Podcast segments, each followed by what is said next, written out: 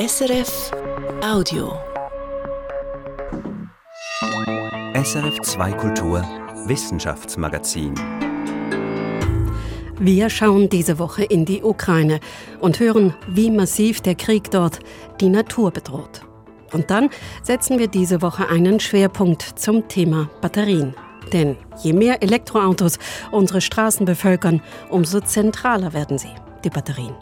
Es geht eigentlich darum, diese Batterien immer besser zu machen, sie leichter zu machen, mehr Energie pro Gewicht oder pro Volumen reinzubringen, sie auch sicherer zu machen und wir arbeiten daran, dass die Batterien immer langlebiger werden. Schön, dass Sie uns zuhören. Mein Name ist Katrin Zöfel. Krieg tötet Menschen. Er zerschmettert Zukunftsperspektiven und hinterlässt Traumata, die über Generationen wirken. Doch damit nicht genug. Krieg bedroht auch die Natur. Das geht gerne vergessen. Und es mag wie ein Nebenschauplatz wirken, doch nach einem Jahr Ukraine-Krieg ist deutlich, dieser Krieg ist auch eine Umweltkatastrophe. Remo Vitelli hat für uns mit Umweltschützern in der Ukraine und Experten in der Schweiz gesprochen. Atomkraftwerke im Kriegsgebiet, wie jenes in Saporischia, das ist sehr offensichtlich eine Bedrohung. Offensichtlich ist es auch, dass der zusätzliche CO2-Ausstoß in einem Krieg enorm ist, durch Brände zum Beispiel oder durch den hohen Treibstoffverbrauch von schwerem Gerät. Doch es gibt eine Unzahl weiterer Faktoren und Ereignisse im Krieg, die die Natur schädigen oder sogar zerstören. Die ukrainische Umweltorganisation EcoAction hat es sich seit der großen russischen Invasion zur Aufgabe gemacht, solche Faktoren und Ereignisse zu dokumentieren. Evgenia Zasiatko, Mitarbeiterin von EcoAction, sagt, Lasst uns nicht nur über die menschlichen Verluste sprechen und über Infrastruktur, sondern auch über die Umweltschäden. Denn die werden auch noch Auswirkungen auf uns haben, wenn der Krieg einmal vorbei ist. Die Ökologin nennt ein Beispiel. Im Osten der Ukraine gibt es unterirdische Kohleminen. Um zu verhindern, dass diese mit Grundwasser volllaufen, müssten dort Tag und Nacht Pumpen laufen. Aber dafür fehlt der Strom. Die Schächte stehen darum unter Wasser. Wasser, das zusammen mit Kohlestaub auch giftige Schwermetalle ausschwemmt, die so ins Grundwasser gelangen können. Doch die Menschen dort trinken dieses Wasser. Sie nutzen dort das Grundwasser. Doch dieses Wasser ist womöglich verschmutzt. Es wurde zwar noch nicht richtig untersucht, aber weil dort mehr als 40 Kohleminen geflutet sind, besteht ein großes Risiko. Es ist eine große Umweltkatastrophe.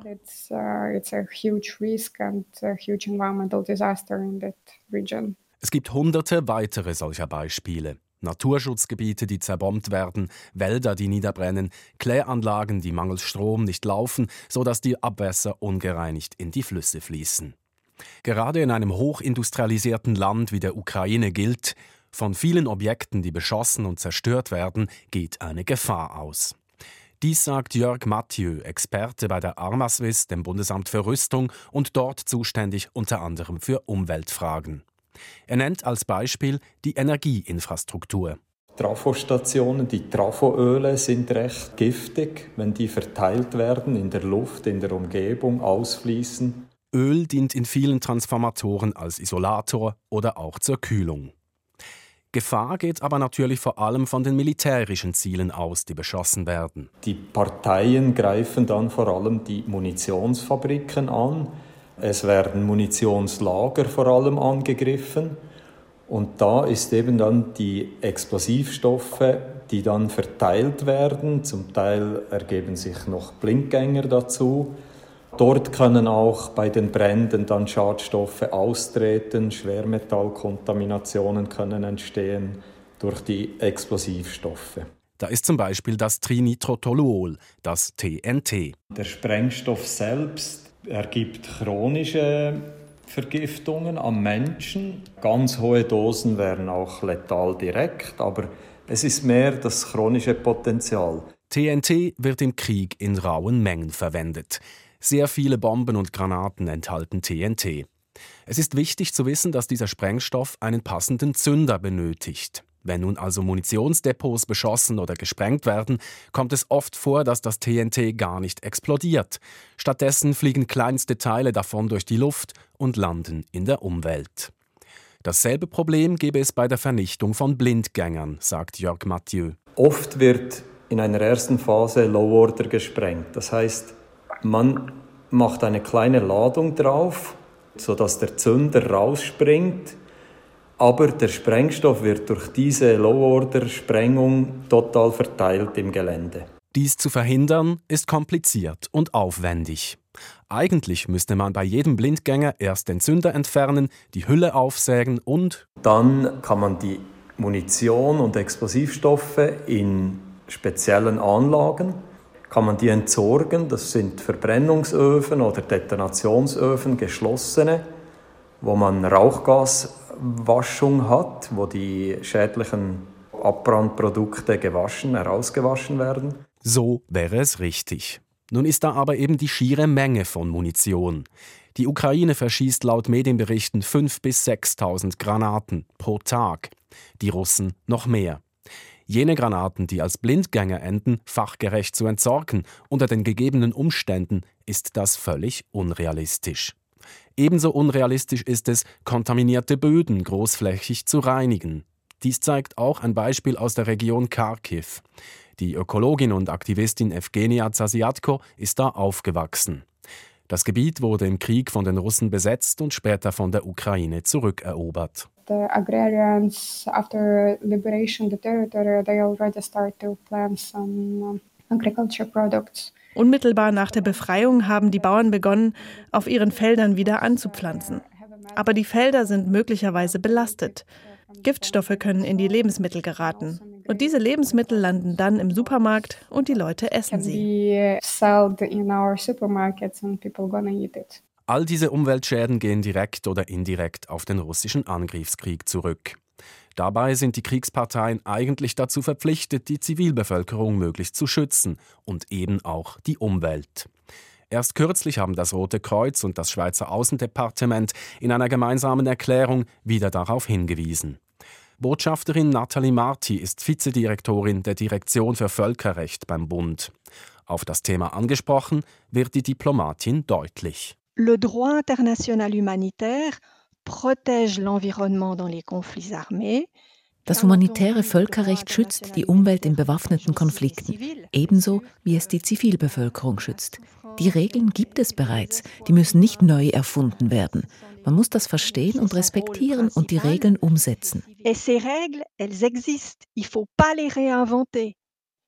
Le défi principal, ça va être bien entendu de faire respecter et de mettre en œuvre les règles qui existent. Doch genau das ist im russischen Angriffskrieg gegen die Ukraine eben nicht gewährleistet. Zum Leid der Menschen und zum Leid der Natur. Jetzt ist meine Kollegin Anita von Mond bei mir im Studio. Anita, du hast diese Woche die Neuigkeiten im Blick behalten und mir vorweg schon mal verraten, deine erste Meldung sei Good News. Ja, also Hoffnung für Frauen mit Brustkrebs. Sie können ihr Sterberisiko nämlich messbar verringern, indem sie Sport treiben. Das haben schon frühere Studien nahegelegt. Nun zeigen deutsche und amerikanische Epidemiologinnen, dass dazu bereits mäßige körperliche Aktivität ausreicht. Also Frau muss keinen Marathon laufen, um ihre Chancen aufs Überleben zu verbessern. Nein, nicht nötig. Drei Stunden pro Woche zügig spazieren gehen, das reicht offenbar schon, dass brustkrebskranke Frauen ihr Sterblichkeitsrisiko um fast ein Drittel senken können im Vergleich zu betroffenen Frauen, die keinen Sport treiben. Das ist schon ordentlich. Hältst du die Ergebnisse denn für solide? Die Forschenden haben eine der größten Gesundheitsdatenbanken weltweit ausgewertet. Die Nurses Health Studie, bei der unter anderem 13.000 Frauen mit invasivem Brustkrebs mitgemacht haben. Diese Frauen haben bis zu 30 Jahre lang regelmäßig Auskunft gegeben über die Dauer und Art ihrer sportlichen Freizeitaktivitäten nach der Krebsdiagnose. Also das ist eine sehr breite, genaue Datenbasis, die eben auch genaue Aussagen zulässt wie die drei Wochenstunden spazieren. Muss es denn spazieren sein? Nein, tanzen, Velofahren, schwimmen, leichtes Krafttraining, das geht alles auch.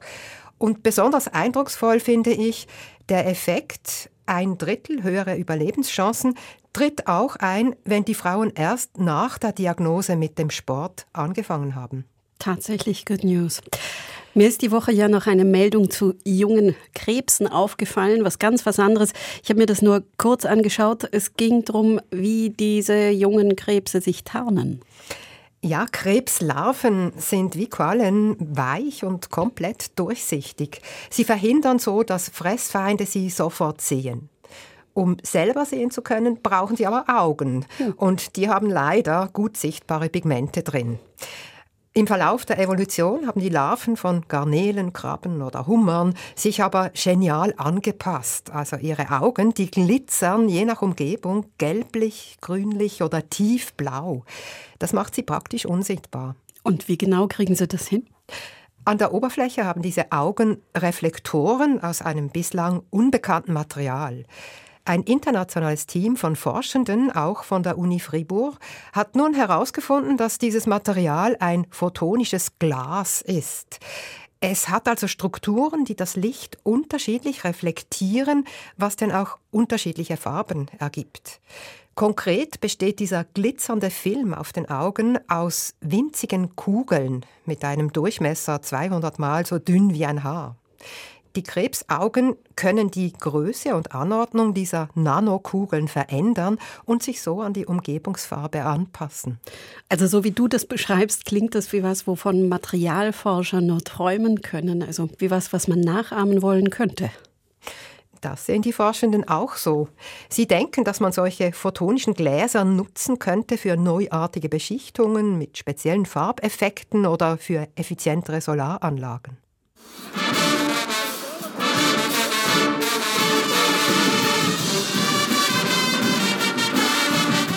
Okay, gucken Musik, dann wechseln wir wohl jetzt vom Auge zum Ohr, oder? Genau.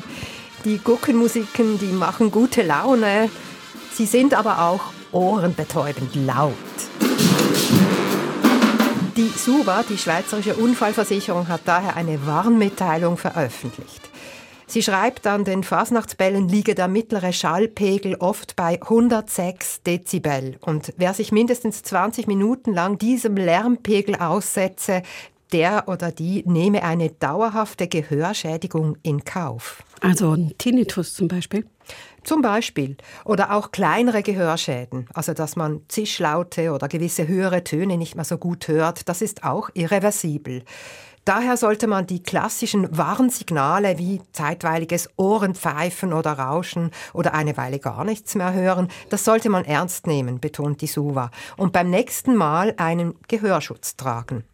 Das gelte vor allem für die Guckenmusiker und Musikerinnen selber. Von ihnen schützen sich bis jetzt nicht einmal die Hälfte. Es sollten aber alle sein. Und in Innenräumen empfiehlt die SUVA den Gehörschutz auch dem Publikum. Hm. Dann hast du noch eine Personalie. Der bekannte Ameisenforscher Laurent Keller ist als Professor der Universität Lausanne nicht mehr im Amt. Das hat das US-amerikanische Wissenschaftsmagazin Science publik gemacht. Also seit dem 6. Februar ist der Professor suspendiert. Warum gibt die Universität Lausanne nicht bekannt, aus Gründen des Persönlichkeitsschutzes offenbar. Ehemalige Mitarbeitende aus seiner Abteilung sagten gegenüber dem Westschweizer Sender RTS, es habe ein toxisches Arbeitsklima geherrscht. Der Chef habe Leute drangsaliert und gemobbt, was er selber gegenüber RTS verneint hat. Also Klarheit herrscht noch keine über die wirklichen Gründe. Sicher ist, Keller ist oder war ein renommierter Biologe. Er hat prestigereiche Preise erhalten, in der Schweiz den Lazis-Preis wie auch den als Schweizer Nobelpreis bekannten Benoit-Preis.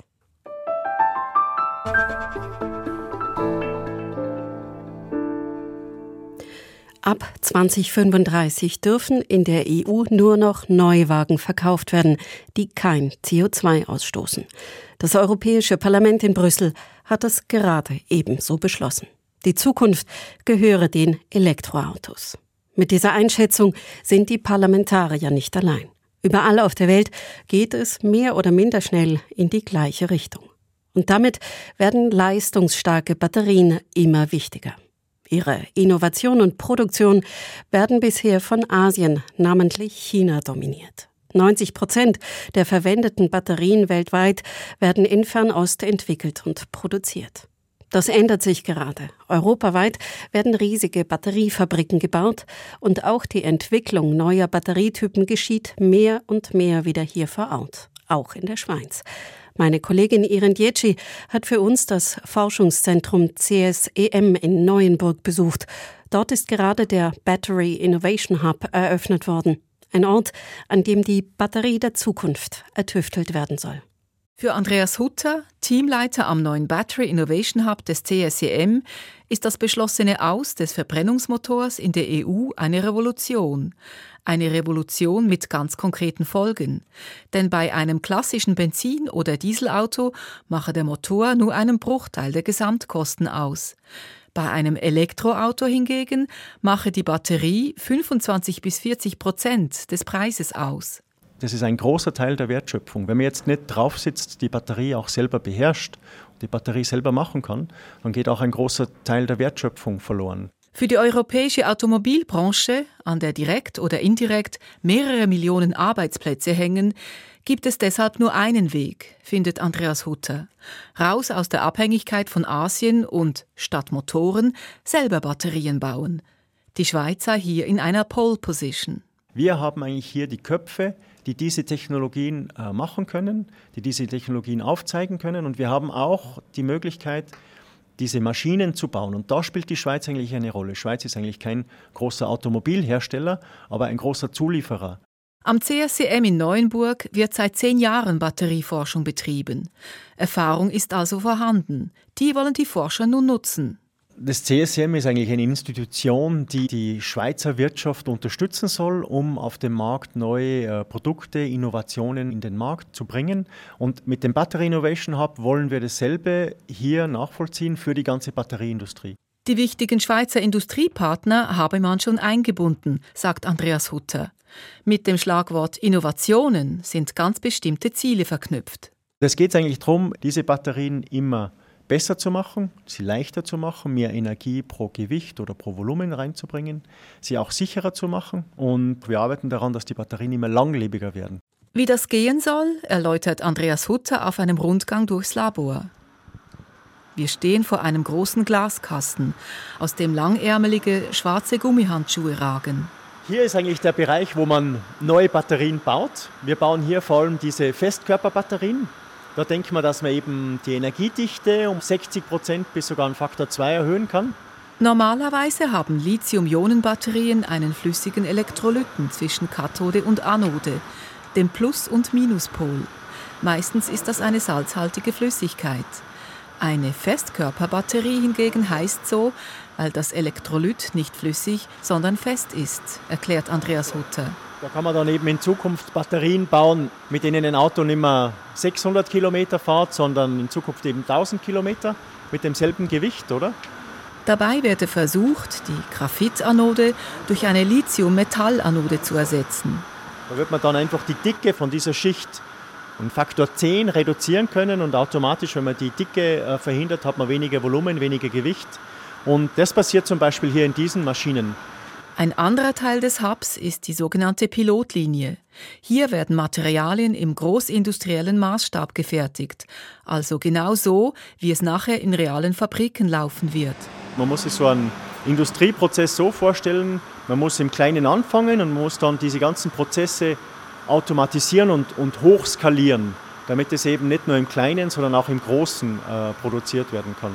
Weiter werden hier Batterien auch getestet und charakterisiert. Letzteres heißt, die Forscher analysieren, für welche Anwendung ein bestimmter Batterietyp am besten geeignet ist. Auch die Lebensdauer ist ein Thema. Hutters Team verwendet eine Methode, mit der sich präzise feststellen lässt, in welchen Bereichen eine Batterie unter welchen äußeren Bedingungen wie Temperatur oder Feuchtigkeit altert. Unsere Tour endet im Labor für Batteriemanagement. Damit gemeint sind elektronische Systeme, die Batterien überwachen. Andreas Hutter erklärt, es gebe in diesem Bereich eine Tendenz, dass man die mit mehreren Sensoren ausstattet. Also es gibt die Idee, dass man akustische Sensoren aufbringt, dass man optische Sensoren sogar in die Batterie einbringt. Die CSCM-Forscher haben ein patentiertes System entwickelt, mit dem sie die Langlebigkeit einer Batterie um 20 Prozent erhöhen können. Und was die Langlebigkeit erhöhe, helfe auch in puncto Sicherheit. Und das Konzept hier ist, dass man die möglichen Fehler, die im Inneren der Batterie entstehen, dass man die frühzeitig detektieren kann, um im Falle eines Problems die Batterie einfach dann frühzeitig abschalten zu können. Frühzeitig, bevor sie möglicherweise Feuer fängt. Andreas Hutter ist überzeugt, die Batterietechnologie wird in den nächsten Jahren im großen Stil in Europa Fuß fassen. Von zwölf Staaten wurden insgesamt über sechs Milliarden Euro investiert, um sogenannte Gigafactories anzusiedeln. 40 dieser riesigen Fabriken sind geplant.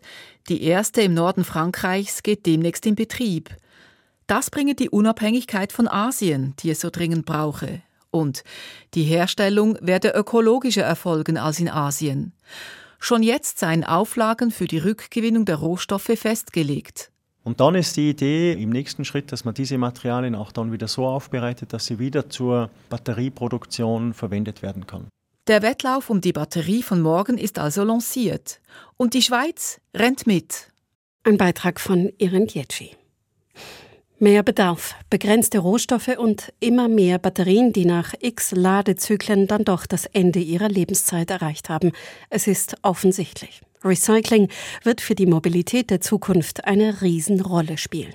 Was logisch und prinzipiell einfach tönt, ist in der Realität leider ziemlich kompliziert. Nicht zuletzt, weil es unendlich viele Batterietypen gibt. Ingenieure am Swiss Battery Technology Center in Biel versuchen das Chaos etwas zu lichten, die Prozesse zu vereinfachen und zu automatisieren. Unser Reporter Roger Biri hat sich das angeschaut. In einer großen Halle des Switzerland Innovation Park in Biel surrt und blinkt es aus allen Ecken. Es sind Hightech-Roboter im Standby-Modus. In einer umzäunten Zone liegen Teile von gebrauchten Autobatterien zum Rezyklieren bereit. In ihnen stecken wertvolle Rohstoffe wie Kupfer, Lithium oder Stahl. Doch so eine 500 Kilogramm schwere Batterie fürs Recycling zu öffnen, ist schwieriger, als man denkt. Denkt man vielleicht so ein Auseinanderbau, ja, das ist einfach das Umgekehrte vom Zusammenbau. Und man kann sich ein bisschen das vorstellen, wie wenn ich ein rohes Ei habe, dann mache ich das ins heiße Wasser und dann wird es hart. Und wenn ich das harte Ei nehme und wieder ins kalte Wasser stelle, wird es nicht roh. Also das ist viel komplexer. Sagt Christian Ochsenbein. Er ist Leiter des Batterieforschungszentrums am Switzerland Innovation Park. So eine Fahrzeugbatterie, die ist aus Zellen zusammengebaut. Diese Zellen, die sehen ganz unterschiedlich aus. Hier in meiner Hand ist jetzt eine Pouchzelle. Es gibt aber auch zylindrische Zellen oder prismatische Zellen. Je nach Hersteller von der Batterie bzw. vom Fahrzeug hat der unterschiedliche Präferenzen. Die Zelle ist das Herzstück einer Batterie, denn dort läuft das chemische Laden und Entladen ab. Eine Autobatterie braucht viele Zellen. Der Hersteller fertigt Module, die aus 10 bis 20 Zellen bestehen. Dann setzt er diese schuhschachtelgroßen Einheiten zu einem komplexen System im Auto zusammen. Doch je nach Auto sehen die Batterien ganz verschieden aus. Denn jeder Autohersteller produziert seine ganz eigene Batterie, was das Recycling stark erschwert oder sogar verunmöglicht. Das heißt also, ein Recycler muss ganz unterschiedliche Plattformen, unterschiedliche Batterien auseinanderbauen können. Und er kann natürlich dann nicht für einen Tesla und für einen VW und für einen Hyundai und was es noch alles gibt, eine Produktionsanlage aufbauen. Heute nehmen Recycler die Batterie von Hand auseinander. Das dauert. Auch ist eine verbrauchte Batterie nicht ungefährlich. Oft ist sie verrostet oder manchmal sogar beschädigt wegen eines Autounfalls. Und immer kommt sie mit einer Restspannung zum Recycling. Die muss zuerst beseitigt werden, weil sie sonst Feuer fangen könnte. Um solche Gefahren zu vermeiden, will Christian Ochsenbein den Prozess automatisieren.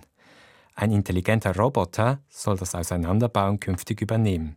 Das ist gar nicht so einfach, weil eine Schraube lösen für einen Roboter eine deutlich schwierigere Aufgabe ist, als eine Schraube zu montieren und die, wenn alles neu ist, anzuziehen. Nicht nur in Biel, in der ganzen Schweiz arbeiten zahlreiche Forschende am Batterienrecycling und haben sich vernetzt. Im Forschungsprojekt Circubat treiben Hochschulen und Firmen gemeinsam die Idee einer Kreislaufwirtschaft voran. So forscht etwa die EMPA an einem neuartigen Elektrodenmaterial, das die Energie in der Produktion reduzieren soll. Und das Startup Librec baut gerade eine große Recyclinganlage für Fahrzeugbatterien im solothurnischen Biberist. Damit will das Start-up ab 2024 rund 7000 Tonnen jährlich recyceln. Es verwendet dabei ein neues Recyclingverfahren. Mindestens 96 Prozent der Rohstoffe will es aus den Lithium-Ionen-Batterien rausholen. Zurück am Batterieforschungszentrum in Biel. Dort setzt das Team um Christian Ochsenbein auf die künstliche Intelligenz. Der Roboter soll dabei von Fehlern selbstständig lernen. Deep Reinforcement Learning nennt sich das. An einer echten Batterie schraubt er noch nicht. Auch für Roboter können Batterien gefährlich sein. Stattdessen trainiert er als digitalisierter Avatar im virtuellen Raum. Dort lernt er so lange, bis er in der echten Welt an einer ungefährlichen Batterie hantieren darf. Aber es gibt ein Problem.